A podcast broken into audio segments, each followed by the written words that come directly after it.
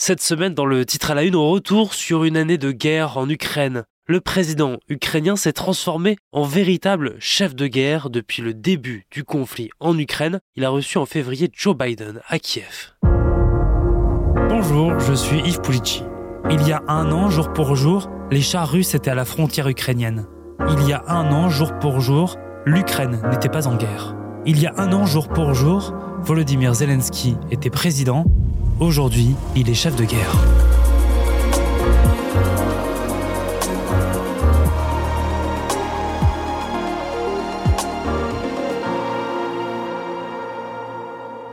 Et ce matin, Joe Biden est à Kiev. C'est la toute première visite, Ah oui, évidemment, sûr. du président américain depuis le début du conflit.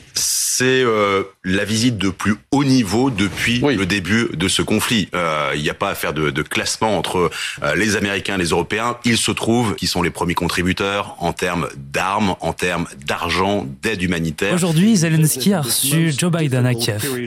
C'est une visite qui se passe dans la plus difficile des périodes pour l'Ukraine. Nous nous battons pour la liberté de l'Ukraine, mais aussi celle du monde. Je, je vous remercie pour le, le niveau de coopération. Et cette semaine, ça ferait un an que nous nous battons contre l'agression russe, donc c'est très symbolique que vous venez. Un an après le début de la guerre, le président américain est venu confirmer son soutien. Rappelons-nous, il y a un an, les Américains prévenaient le risque d'invasion. Et Zelensky n'y croyait pas. Je me demande si c'est le retour de la guerre froide. On assiste de nouveau à un bras de fer entre Washington et Moscou alors que des troupes russes ont été déployées à la frontière avec l'Ukraine. Il était 4 heures cette nuit à Paris lorsque Vladimir Poutine a pris la parole à la télé russe pour annoncer une opération militaire spéciale en Ukraine. J'ai pris la décision d'une opération militaire. À ceux qui tenteraient d'interférer avec nous, ils doivent savoir que la réponse de la Russie sera immédiate. Le jour n'est pas encore levé lorsque soudain, aux quatre coins du pays, le ciel est déchiré par des boules de feu. Les premiers chars russes entrent en Ukraine, par le nord ici à la frontière avec la Biélorussie, mais aussi par le sud via la Crimée. Le pays est cerné. À ce moment, au premier jour de la guerre, Joe Biden invite Zelensky à fuir et lui propose même de l'aide. Le président ukrainien répond Je n'ai pas besoin d'un taxi, mais de munitions. Zelensky n'est plus un président. Il choisit d'être le chef de la résistance. Imaginez ce qu'il se serait passé si Zelensky avait fui à ce moment-là. Zelensky a fédéré les Ukrainiens et le monde entier. Avant d'être élu, il disait qu'il n'y connaissait rien à la politique et la diplomatie. Son rayon, à lui, c'est la communication. C'est un humoriste, c'est un comédien, un stratège des médias. Ça lui a permis de devenir le président de l'Ukraine et de s'imposer aujourd'hui comme chef de guerre. Au lendemain de l'invasion, il se filme avec son téléphone dans les rues à Kiev. Bonsoir à tous. Le président est ici. Nos troupes sont ici. Les citoyens sont ici. Nous sommes tous ici pour protéger l'indépendance de notre pays. Et il en sera toujours ainsi. Gloire à nos défenseurs, gloire à l'Ukraine, gloire aux héros. Zelensky, entouré par ses conseillers, appelle à défendre l'indépendance de son pays. Ça fonctionne. Le monde découvre et rencontre ce président dans cette vidéo. Il nous parle directement à nous, à toutes et à tous, et surtout aux Ukrainiens qu'il arrive à mobiliser. Cette communication va permettre au président ukrainien d'être vu, entendu par le plus grand nombre sur les réseaux sociaux. Bonjour à tous mes compatriotes ukrainiens. Il y a beaucoup de fausses informations. Tous les soirs, une vidéo est diffusée. Il fait le point sur la situation. Où sont les troupes? Quelles sont les villes occupées? Comment se mobiliser L'évacuation est en cours. Eh bien non, je suis là. Nous n'allons pas déposer les armes. Nous allons défendre notre On le voit, les traits de plus en plus tirés. Sa barbe pousse et il est déterminé. Il donne l'impression de gérer la situation. Notre pays, nos enfants. Et nous défendrons tout cela. C'est ce que je voulais vous dire. Gloire à l'Ukraine. Zelensky ne reste pas cloîtré hein, dans son bureau. Il nous emmène sur le terrain, toujours filmé par son équipe. Par exemple à Boutcha, cette ville martyrisée par les Russes. Quand elle est reprise par l'armée ukrainienne début avril, Zelensky va pour témoigner des crimes de guerre. Tout d'abord, ce qui est très important, que la presse et les journalistes sont là.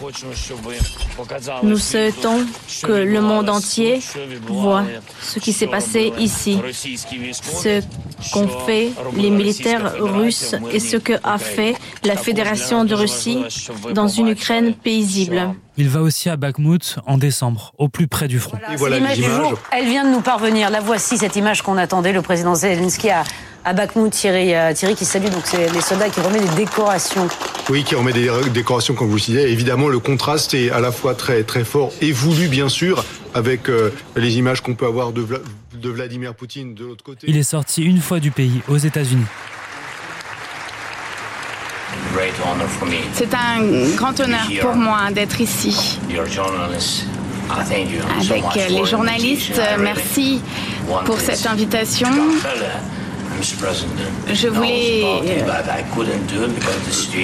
vous parler. Je ne pouvais pas le faire avant à cause de la difficulté de la situation, mais maintenant que j'ai pu, je suis venue.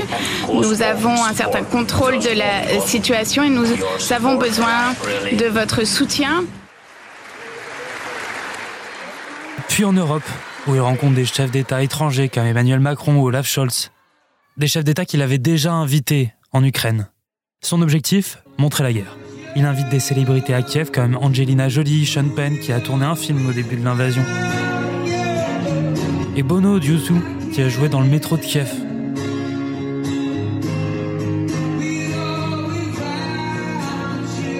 Il parle aux stars de cinéma, par exemple à Cannes.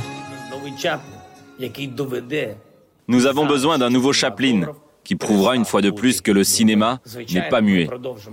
Bien sûr, nous continuerons à nous battre, car nous n'avons pas d'autre choix que de nous battre pour la liberté.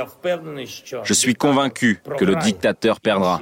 Des gens meurent tous les jours, ils ne vont pas se relever après le clap de fin. Mais qu'est-ce qu'on en dit maintenant? Le cinéma va-t-il se taire? Ou va-t-il en parler? Il nous parle aussi à nous, Français, grâce à des vidéos diffusées sur les réseaux sociaux. Parfois un brin humoristique, par exemple, où il remercie la France pour l'effort de guerre. On voit dans cette vidéo défiler des chocolats, une rose et des chars. Sa communication est parfois choquante, par exemple quand il nous montre des images de Paris sous les bombes. Oh mon dieu Si c'est de mauvais goût, ça fait au moins parler. La stratégie de Zelensky, c'est d'incarner cette résistance ukrainienne et de faire réagir les gouvernements. Nous devons ouvrir la fourniture de missiles à longue portée à l'Ukraine pour recevoir des aides, des armes, des munitions. Notre coopération en matière d'artillerie et nous devons commencer à fournir des avions à l'Ukraine. C'est notre rêve et notre tâche. Sur le terrain, le président ukrainien n'est pas seul. Très bien entouré par des amis, des avocats, des entrepreneurs, des experts juridiques. Par exemple, Andriy Yermak, producteur de cinéma devenu chef du cabinet de Zelensky. On l'aperçoit sur des vidéos derrière le président. Il est littéralement son ombre. On trouve aussi Olena Kravets, une grande amie de Zelensky. Elle a participé à son succès à la télévision ces 20 dernières années. Une autre femme est au cœur de la stratégie de Zelensky, Olena Zelenska. Sa femme, elle représente à l'étranger son mari. Je demande maintenant quelque chose que je n'aurais jamais voulu demander. Je demande des armes. Après Washington, Londres, Francfort, Olena Zelenska préside ce soir-là à Paris une levée de fonds. Nous nous battons aujourd'hui pour la survie de l'Ukraine. Nous nous battons pour chaque personne blessée, emprisonnée, celle qui est visée par les missiles russes, qui visent eux l'ensemble de notre pays. Nous voulons seulement que notre peuple vive. Si la Russie lance en ce moment une nouvelle offensive contre l'Ukraine, Zelensky contre-attaque avec son arme de prédilection, la médiatisation et la visite de Biden à Kiev. Bonjour Régis Janté. Bonjour. Vous êtes journaliste et co-auteur de la biographie Zelensky dans la tête d'un héros aux éditions Lafon. Un an après le début de la guerre. Est-ce que Zelensky est à la hauteur? Je crois qu'il l'a été. Enfin, je crois surtout que les Ukrainiens jugent qu'il l'a été, puisque après un an d'une année absolument folle et, euh, de toutes les de toutes les horreurs, euh, on sent qu'il il est véritablement soutenu par son peuple. Et ça, c'est pas grâce à la communication, c'est parce que c'est un président euh, qui, sur la scène politique intérieure d'un pays qui est dans une dynamique démocratique, avec tous les défauts que ça a une jeune démocratie, mais eh bien a une vraie légitimité politique, a su défendre son pays, a su fédérer autour de lui, en tout cas a su écouter la population ukrainienne et se mettre à, à son service. Je crois qu'on peut vraiment, vraiment dire ça, ce qui fait que, en fait, dans la société ukrainienne aujourd'hui, malgré toute la liberté qu'il peut y avoir, malgré tout le pluralisme politique, eh bien, on n'entend pas vraiment de, de voix discordantes. Il y a des gens qui peuvent le critiquer encore, mais qui globalement sur les questions essentielles, sur l'orientation donnée à la guerre, sur la résistance, sur les choix militaires qui sont pas que les siens, qui sont aussi ceux de l'armée ukrainienne, on a l'impression qu'il arrive à fédérer autour de lui et, à, agir du fait de cette légitimité dont, dont, dont il jouit. Comment est-ce qu'il a fait pour passer d'acteur de comédien à président et maintenant à chef de guerre? C'est pas un parcours euh, attendu? Si, effectivement, mais bon, ça, c'est l'Ukraine est un pays intéressant parce que c'est un, c'est peut-être un pays finalement qui donne un peu le, en tout cas qui est, qui est en écho, qui vit en écho avec avec euh, ce qui se passe dans le monde global. L'Ukraine, en ce sens, est, est, témoigne des évolutions euh, euh, de notre monde, d'un certain dégagisme avec des classes politiques classiques, si j'ose dire. Et Zelensky, c'est comme ça qu'il s'est hissé au pouvoir. Il y a cru manifestement. Il a, c'était pas une blague. Hein, quand il quand il se présente, il y croit, il y croit véritablement. Faut dire qu'en Ukraine, à ce moment-là, il y a des gens qui croient en lui. C'est quand même quelqu'un qui est arrivé avec un énorme capital politique en réalité et, qui a su exploiter euh, sa partie du capital politique était celui du, dégagisme. Après, euh, entre le moment où il est élu en mai 2019 et le moment où débute la guerre, euh, voilà un an, est-ce qu'il a été un bon président? Pas véritablement. Il a beaucoup échoué. Il a échoué. Vous savez, il y avait, deux piliers en quelque sorte à sa campagne. L'un d'eux, c'était la paix dans le Donbass. Il a complètement échoué parce que, il était de bonne volonté, il avait un mandat pour négocier, sauf qu'il était extrêmement naïf et que la négociation avec Vladimir Poutine était euh, complètement illusoire. Et puis l'autre pilier, c'était la lutte contre l'oligarchie. Et là, il était, il était en partie dépendant de cette oligarchie. Il avait des liens avec. C'est très difficile dans n'importe quel pays du monde de se défaire d'une oligarchie. Et là aussi, il a plutôt, euh, plutôt échoué, on va dire. Donc, euh, sa transformation en tant que chef de guerre, à mon avis, c'est, c'est aussi l'avis de Stéphane Sion, le, le co-auteur de mon livre, c'est peut-être moins un, un chef de guerre, même s'il est toujours habillé en kaki, etc., que le chef d'un pays en guerre, j'ai envie de le dire comme ça, et qui fait ce qu'il sait faire, et c'est lui qui le dit. Il dit, moi, je suis un créateur de messages, un créateur d'images, et qui, et qui sait que dans la guerre, eh bien, l'image euh, est, quelque chose de fondamental. C'est pas un à côté, ça fait partie des, des outils de la guerre, et, que lui fait, fait fonctionner euh, à plein, très bien, effectivement. Oui, aujourd'hui, sa, sa, vie d'avant lui permet de, d'être un bon, euh, un bon en médiatiseur en tout cas. Certainement, mais je pense que c'est une erreur aussi de le voir que comme un communicant.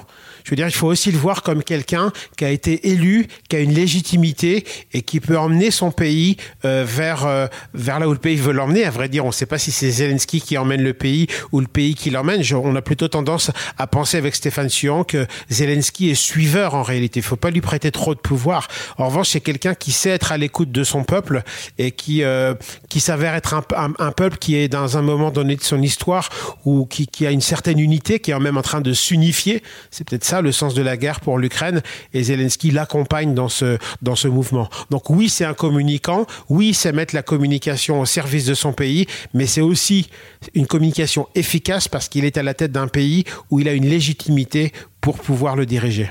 Et il est aussi à l'écoute de son entourage, de ses collaborateurs et collaboratrices. Il est bien entouré, Zelensky. Il est très entouré. Est-ce qu'il est à l'écoute? Certains disent que pas vraiment, qu'il en fait un peu qu'à sa tête, même s'il travaille beaucoup avec des gens qui étaient euh, ses compagnons de, travail à la télévision, dans, dans les shows. Vous savez, c'est quand même un pays qui est dirigé par euh, une équipe de production euh, de gens qui faisaient des, des shows comiques le samedi soir. En ce sens, il est entouré par des gens qui lui sont loyaux, qui, avec qui il a l'habitude de travailler, avec qui il a l'habitude de, réfléchir en, groupe. On sait que, par exemple, ils font à une époque, en tout cas, fait, y compris à la présidence, faisaient des groupes WhatsApp pour lancer des idées, essayer de, réfléchir à, la manière de prendre tel ou tel problème et puis de, communiquer de, de, dessus, certainement.